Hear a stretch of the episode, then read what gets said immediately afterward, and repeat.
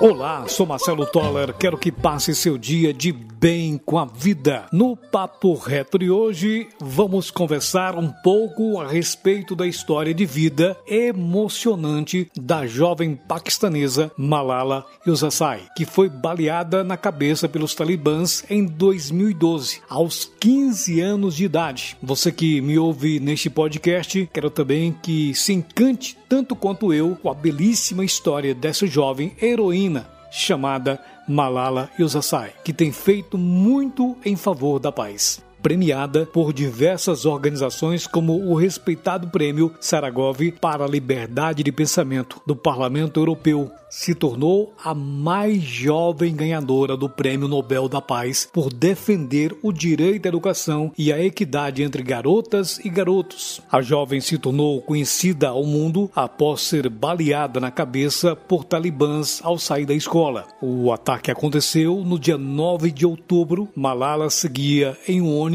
escolar. Seu crime foi se destacar entre as mulheres na luta pela educação das meninas e adolescentes no Paquistão um país dominado pelos talibãs, que são contrários à educação das mulheres. Em 2008, o líder talibã local emitiu uma determinação exigindo que todas as escolas interrompessem as aulas dadas às meninas por um mês. Na época, ela tinha 11 anos, seu pai, que era dono da escola onde ela estudava, e sempre a incentivou sua educação. Pediu ajuda aos militares locais para permanecer dando aulas às meninas. Entretanto, a situação era muito tensa. Naquela época, um jornalista local da BBC perguntou ao pai de Malala se alguns jovens estariam dispostos a falar sobre sua visão do problema. Foi quando a menina começou a escrever um blog, Diário de uma Estudante Paquistanesa, no qual falava sobre sua paixão pelos estudos e as dificuldades enfrentadas no Paquistão sob domínio do Talibã. O blog era escrito sob um pseudônimo, mas logo se tornou conhecido, e Malala não tinha receio em falar em público sobre sua defesa da educação feminina. Os posts para a BBC duraram apenas alguns meses, mas deram notoriedade à menina. Ela deu entrevistas a diversos canais de TV e jornais, participou de um documentário e foi indicada ao Prêmio Internacional da Paz da Infância em 2011. Na época, ela não ganhou, mas foi laureada com o mesmo prêmio em 2013.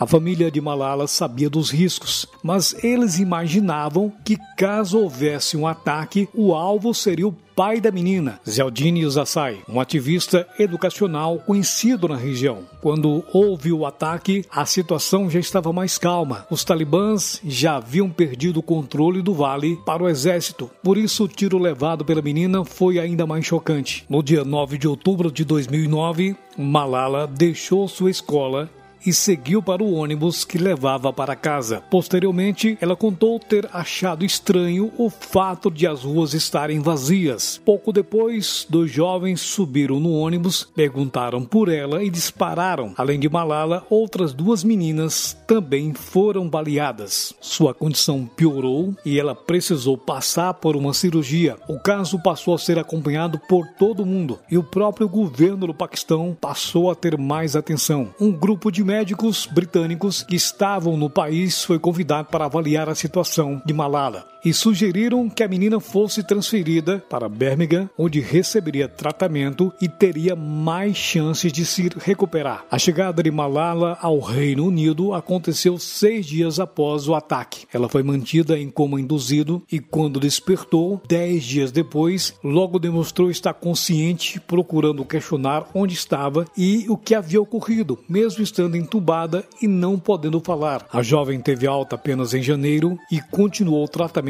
na Inglaterra, onde passou a viver com a sua família. Embora Malala tenha recebido muito apoio e elogios ao redor do mundo, incluindo diversas manifestações contra o ataque, no Paquistão, a resposta para sua acessão ao estrelato foi mais cética, com alguns acusando-a de agir como uma fantoche do Oriente. Mesmo estando na Inglaterra, ela continuou a receber diversas ameaças dos talibãs. O governo do Paquistão chegou a identificar alguns dos talibãs que teriam participado do ataque, mas ninguém permaneceu preso. Ao conceder a entrevista à BBC de Londres, Malala disse: aspas. Vou ser política no mundo. Quero mudar o futuro do meu país e quero que a educação seja obrigatória. Fecha aspas, disse a jovem Malala. Em um discurso na ONU, onde estava acompanhada pelo ex-primeiro-ministro do Reino Unido, o trabalhista Gordon Brown, ela reforçou que não seria silenciada por ameaças terroristas. Aspas. Eles pensaram que a bala iria nos silenciar, mas eles falharam. Nossos livros e nossos lápis são as nossas melhores armas. A educação é a única solução. A educação é em primeiro lugar. Fecha aspas, disse ela naquela oportunidade.